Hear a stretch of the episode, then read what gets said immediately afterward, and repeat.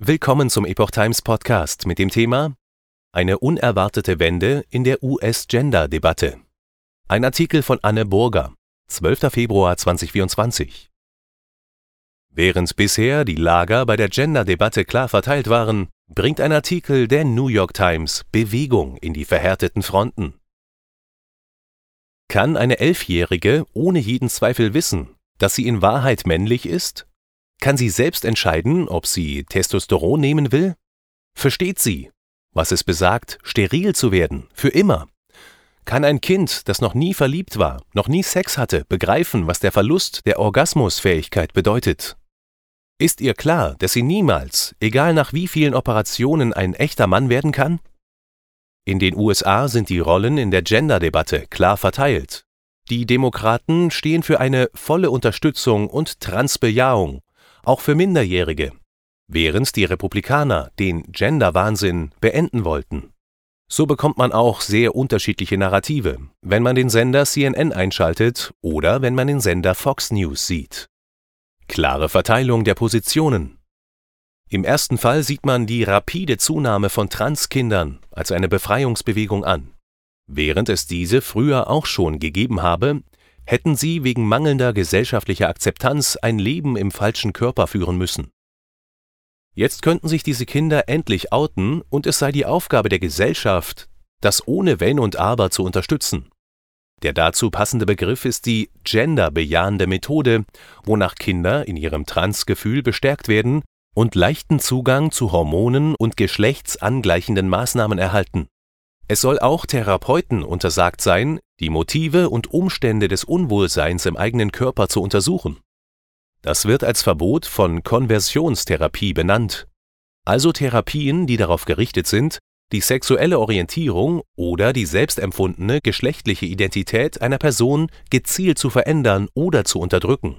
Therapeuten, Lehrer, Eltern müssten das neue Geschlecht auf alle Fälle akzeptieren Schaut man Fox News, so heißt es nicht geschlechtsangleichende Maßnahme, sondern es ist die Rede von geschlechtsverstümmelnden Operationen und der unverantwortlichen Sterilisation von Minderjährigen. Republikaner halten die Transdebatte für eine absurde Mode, die zumindest für Kinder und Jugendliche verboten gehört. Innerhalb des christlichen Flügels ist mit dem Bibelzitat Gott schuf den Menschen als sein Abbild. Als Mann und Frau schuf er ihn, alles gesagt. Hier wird jedes Leben im anderen Geschlecht abgelehnt, auch für Erwachsene. Zu schnell gestellte Diagnose. Zwischen den beiden Lagern gibt es wenig Überschneidungsfläche. Dazwischenstehen ist schwierig. Daher ist es umso bemerkenswerter, dass Pamela Paul in der New York Times, einem der drei am deutlichsten den Demokraten nahestehenden Medienhäuser der USA, in einem langen Kommentar deutlich vom demokratischen Narrativ abweicht und das mitten im Präsidentschaftswahlkampf. Dabei stellt die Autorin zunächst ausführlich die Geschichte dreier Detransitioner dar. Das sind Menschen, die ihr offizielles Geschlecht gewechselt und es später bereut haben. Sie betont, dass in allen Fällen die Diagnose Geschlechtsdysphorie, sprich eine Störung in Bezug auf die Identität mit dem biologischen Geschlecht, zu schnell gestellt und die Gesamtsituation zu wenig erforscht worden sei. Grace Paul, eine der Detransitioner, sei kein einziges Mal während der langen Jahre der Geschlechtsumwandlung gefragt worden, welche Gründe hinter ihrer Geschlechtsdysphorie stecken könnten. Niemand hätte etwas über ihre sexuelle Orientierung wissen wollen. Dabei sei es bekannt, dass viele Kinder vor der Pubertät ihre gefühlte Homosexualität als Leben im falschen Geschlecht wahrnehmen. Nicht ein einziges Mal sei sie nach den früheren Traumata gefragt worden sodass keiner der Ärzte oder Therapeuten etwas von ihren sexuellen Missbrauchserfahrungen als Kind mitbekam, mit denen der Wunsch, den weiblichen Körper in einen männlichen einzutauschen, durchaus in Zusammenhang stehen könnte. Gegenhormone machen Kinder nicht glücklicher. Weiterhin kommen in dem Artikel zwei Psychologinnen zu Wort, die früher überzeugt pro-trans waren, durch ihre praktische Tätigkeit aber große Zweifel bekamen. Die erste, Laura Edwards Leeper war Gründungsmitglied der ersten Gender-Klinik in den USA und fordert mittlerweile laut, Wünsche von Jugendlichen nach Geschlechtsumwandlung zu hinterfragen. Sie vermutet hinter der Mehrheit der Fälle seelische Störungen als die eigentliche Ursache für den Wunsch, trans zu sein.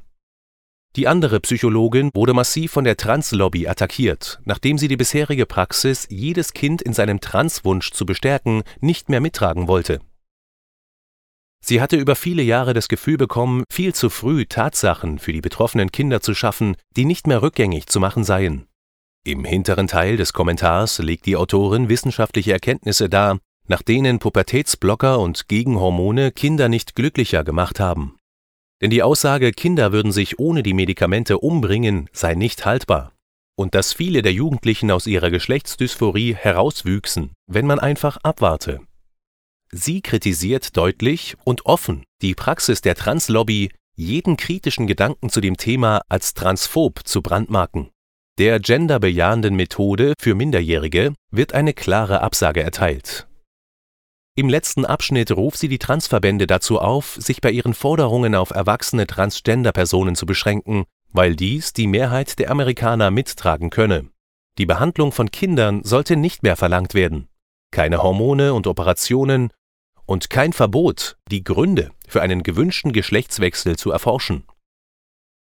Dazu, so schreibt sie, wäre es nötig, sich über den Kulturkampf zu erheben und zurückzukehren zur Vernunft and it would be the right thing to do. Distanz zu den Forderungen der Transverbände. In Zeiten des Wahlkampfs sucht man Mehrheiten. Die Mehrheit der Amerikaner aber steht einer Geschlechtsumwandlung im Kindesalter negativ gegenüber. Nun geht die wichtigste, den Demokraten zugeneigte Zeitung auf Distanz zu den Forderungen der Transverbände. Hier ergeben sich wichtige Fragen. Werden die Demokraten ebenfalls eine Kehrtwende vollziehen? Falls ja, werden Sie auch dabei bleiben, wenn die Wahl vorbei ist? In Deutschland wird die Behandlung von Kindern in Leitlinien geregelt. Bislang gibt es keine Altersgrenzen oder Einschränkungen für die Behandlung von Kindern mit Hormonen. Seit dem 12. Juni 2020 ist es hierzulande verboten, die selbstempfundene geschlechtliche Identität eines Kindes gezielt verändern zu wollen oder zu unterdrücken